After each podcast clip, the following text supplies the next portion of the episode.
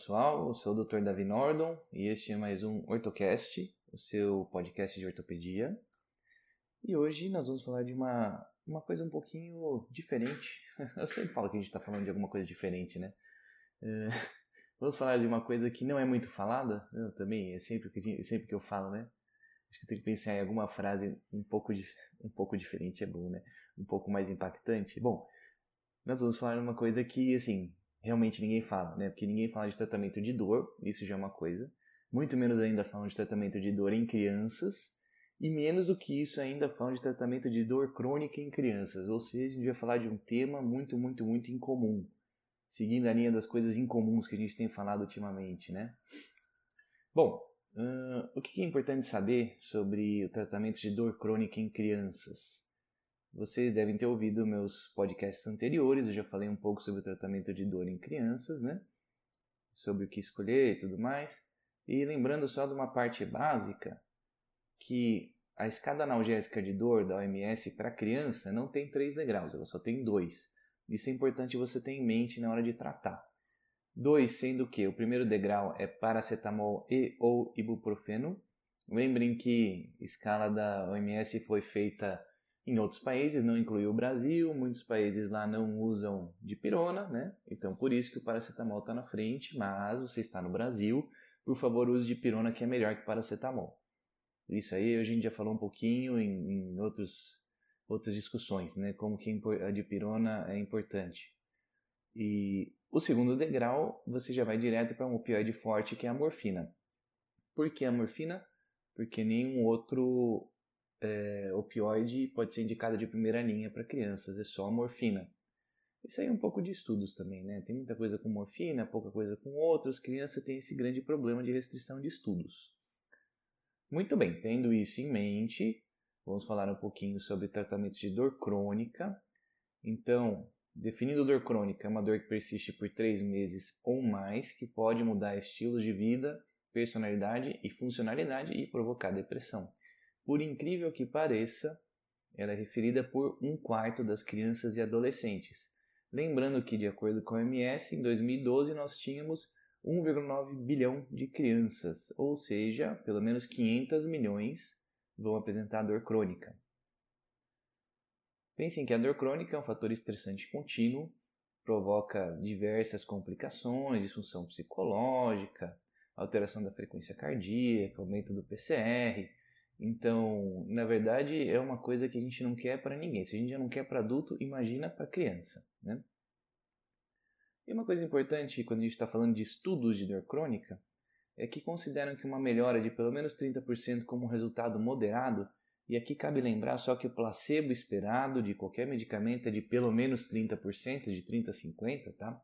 Ou seja, passou desse limiar de 30%, teoricamente está acima do placebo.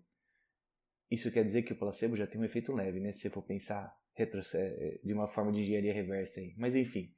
E acima de 50% de analgesia como um bom efeito analgésico.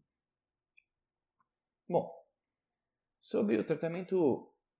Vamos falar primeiro do tratamento farmacológico? Vai, depois eu volto um pouquinho para o tratamento não farmacológico. Então, falando sobre os analgésicos simples, e aqui vocês vão ver, a gente vai discutir bastante de algumas coisas, vocês vão eu já vou até fazer um spoiler, tá? Vocês vão ficar meio decepcionados aqui. Mas enfim. Vamos lá, analgésico simples, estudos que a gente tem é com paracetamol, quase não tem estudo de pirona, sempre aquele problema, né? A gente sabe que o paracetamol, se vocês já ouviram meus outros é, podcasts, né, funcionam, funciona de uma forma bem certa, mas acham que é o COX-3, é uma ação anti-inflamatória meio negligenciável, e qual que é o grande problema? A gente não tem estudos no mundo que mostrem sua eficácia no tratamento de dor crônica em crianças, né? Em adultos, a gente tem algumas evidências do que de que não funciona. Então, para tratamento de dor lombar e dor secundária artrose, o paracetamol não funciona. Conclusão que a gente chega, você não tem nada a favor, nada, nada contra, então você pode usar. Né? Lembrando que é o primeiro degrau da OMS, porque se você não for usar o paracetamol pela OMS, a única coisa que te sobra é ibuprofeno. Bom, com relação a anti-inflamatórios não esteroidais.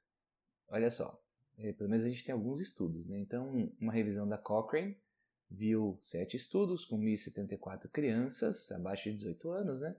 usando AINES para poliartrite crônica juvenil ou artrite reumatoide. E aí, que conclusão chegamos? Que não tem dados suficientes para fazer uma meta-análise. Se você não tem dados suficientes para uma meta-análise, você também não pode nem indicar nem contraindicar. Então, muito legal, né? É, tinha, assim, estudos muito heterogêneos. Na verdade, entre sete estudos, nenhum deles repetiu um, um anti-inflamatório para você poder juntar. E eu acho que é interessante guardar isso aqui, só que 26% dos pacientes que usaram anti-inflamatórios tiveram eventos adversos e 15,3% foram considerados como graves. Então, isso é importante lembrar. Anti-inflamatório não é inócuo, né? especialmente porque é criança. você pensa, ah, a criança recupera rápido, não precisa fazer nada, o rim dela é muito bom, tal, mas estraga do mesmo jeito. Tá? Então, nada de ficar abusando de anti-inflamatório em criança. Muito bem, e aí a gente vai para o nosso segundo degrau, que são os opioides. Né? Como acabei de falar para vocês, a primeira indicação é a morfina, o tramadol pode ser usado no Brasil em gotas abaixo dos 12 anos e endovenoso após os 12 anos. A codeína não deve ser usada nunca em crianças abaixo de 12 anos por causa da metabolização, falta enzima que metaboliza o opioide, né? E a oxicodona no Brasil acima de 16 anos tem mudança de país para país. Né? Olha só, outra revisão sistemática da Cochrane levantou 4.037 artigos, é legal que dos 4.037 só sobraram 12. E dentro desses 12, 8 eram de adultos, ou seja, sobraram 4 que também não foram adequados. Conclusão que nós chegamos, também não temos eh, evidências que favoreçam ou desfavoreçam opioides na dor crônica de crianças. Eu acho que só aqui eu gostaria de fazer um adendo de uma coisa da atualidade, não sei se vocês estão sabendo, é, tem aquela crise de opioides nos Estados Unidos, que não é novidade para ninguém, mas em setembro desse ano, a Purdue Pharma, que é a produtora do Oxycontin, sofreu um processo bilionário que levou ela à falência. E a gente está tendo a mesma coisa com várias outras produtoras de opioides, por exemplo, a Johnson Johnson, né, é, que estão sendo processadas, por quê? Porque eles argumentam aos governos que eles fizeram técnicas pouco agressivas de marketing, né? Talvez é, mani não manipulando os dados, mas dando a entender que funcionava melhor do que funcionava, que tinha menos efeito colateral do que na verdade tem. Conclusão: um monte de gente viciada em opioide nos Estados Unidos. E, bom, isso, isso é título de curiosidade mesmo, né? Agora vamos lá, antidepressivos então.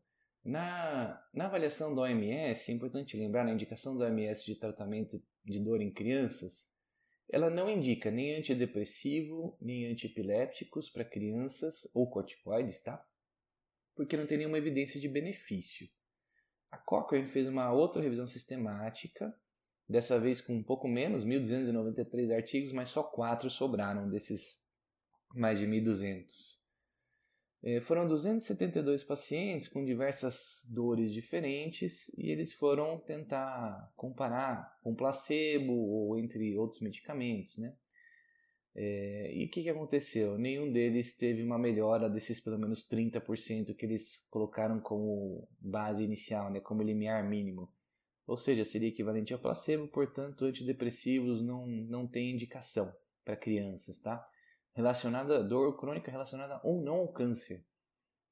E aí com os antiepiléticos a gente vai seguir um caminho muito parecido também. Então, 1.797 artigos avaliados pela Cochrane, só dois foram incluídos na análise, não deu para fazer meta-análise e nós tivemos basicamente o mesmo problema. Né? Aqui o que ele teve de comparação foi gabapentina com amitriptilina, mas só 34 pacientes com fibromialgia, também não atingiu os 30%. E aí 107 pacientes de pregabalina com placebo, com uma melhor de 33% no grupo do medicamento e 31% do placebo, ou seja, não teve diferença, né? Portanto, também com antiepilépticos a gente não tem nenhuma evidência científica que favoreça ou desfavoreça o seu uso. Bom, falamos de basicamente todas as medicações, ou seja, o que sobrou para a gente? Analgésico simples, anti-inflamatório e opioide, que é basicamente o que temos. Então, a gente teria que investir um pouquinho no tratamento não farmacológico. E aqui eu acho interessante a gente lembrar de algumas coisas, especialmente para pessoas que, como eu, fazem cirurgias em crianças, né? A ansiedade é muito importante. Então, tem um estudo muito legal desse ano que mostrou que as crianças né, que foram avaliadas nesse período perioperatório, então antes da cirurgia, 48 e 72 horas após e aí 6 e 12 meses após. Eles viram que essas crianças que eram mais ansiosas no basal e logo após a cirurgia tinham memórias com viés negativo da dor. E o que isso quer dizer, viés negativo após um ano? Que elas sentiam na memória uma dor muito maior do que na verdade ela era. Então, isso é um fator que leva a uma cronificação de dor. Outra coisa que tem que é interessante é uma tendência à ansiedade inicial muito grande, né, que a gente falou, uma tendência a catastrofismo. Eu tenho certeza que vocês já devem ter atendido alguma criança que era meio catastrófica, né? Então acha que vai ser um negócio horroroso e tudo mais. E tem uma revisão interessante, uma revisão sistemática que viu sobre psicoterapia para tratar dor crônica. Incluiu 47 artigos dessa revisão, com quase 3 mil crianças, diversas queixas de dores crônicas, eles separaram especificamente cefaleia, e dentro era grupo de cefaleia e grupo de outras dores. Né? E eles avaliaram os resultados para dor, disfunção, depressão e ansiedade. Não vou ficar entrando muito em detalhes, eu só quero falar direto para vocês que a psicoterapia tem resultados para diminuir ou a intensidade ou a frequência, especialmente logo após o tratamento, mas no segmento não se sustenta. Então, é uma coisa só que eu acho que vale pensar, que eu acho que realmente a parte psicológica deve ser trabalhada, é muito interessante. Apesar de a gente não ter essas evidências que ela se sustente, você tem que lembrar que na verdade esse tratamento talvez deva continuar. Então não pode, não é uma evidência de que não funciona. Pode ser simplesmente uma evidência de que a psicoterapia tem que ser continuada por mais tempo, não o tempo dentro dos estudos, que era de algumas semanas, né? Então, com essa ressalva, eu acho que como a gente também não tem nada farmacológico que tenha indicação de segurança para usar, a gente tem que investir em outras técnicas. Portanto, resumindo o que a gente falou aqui, dor crônica afeta um quarto das crianças e adolescentes. Lembrar que a, a taxa de ansiedade perioperatória é muito importante para a cronificação. Lembrar que a gente não tem evidências que favoreçam ou desfavoreçam nem o paracetamol, nem anti-inflamatórios, nem opioides, nem antidepressivos e nem antiepilépticos no tratamento de dor crônica.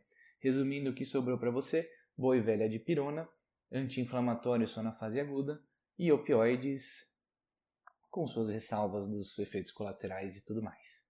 E psicoterapia, se for considerar, é, logo, assim, tentar fazer um pouco mais prolongado e considerar também, quando você está falando de acometimento ortopédico, fisioterapia, terapia ocupacional e outras coisas, que eu acabei não dando uma revisada nesse momento, eu foquei mais nas, na farmacologia e na psicoterapia, mas a gente pode conversar mais sobre isso no futuro.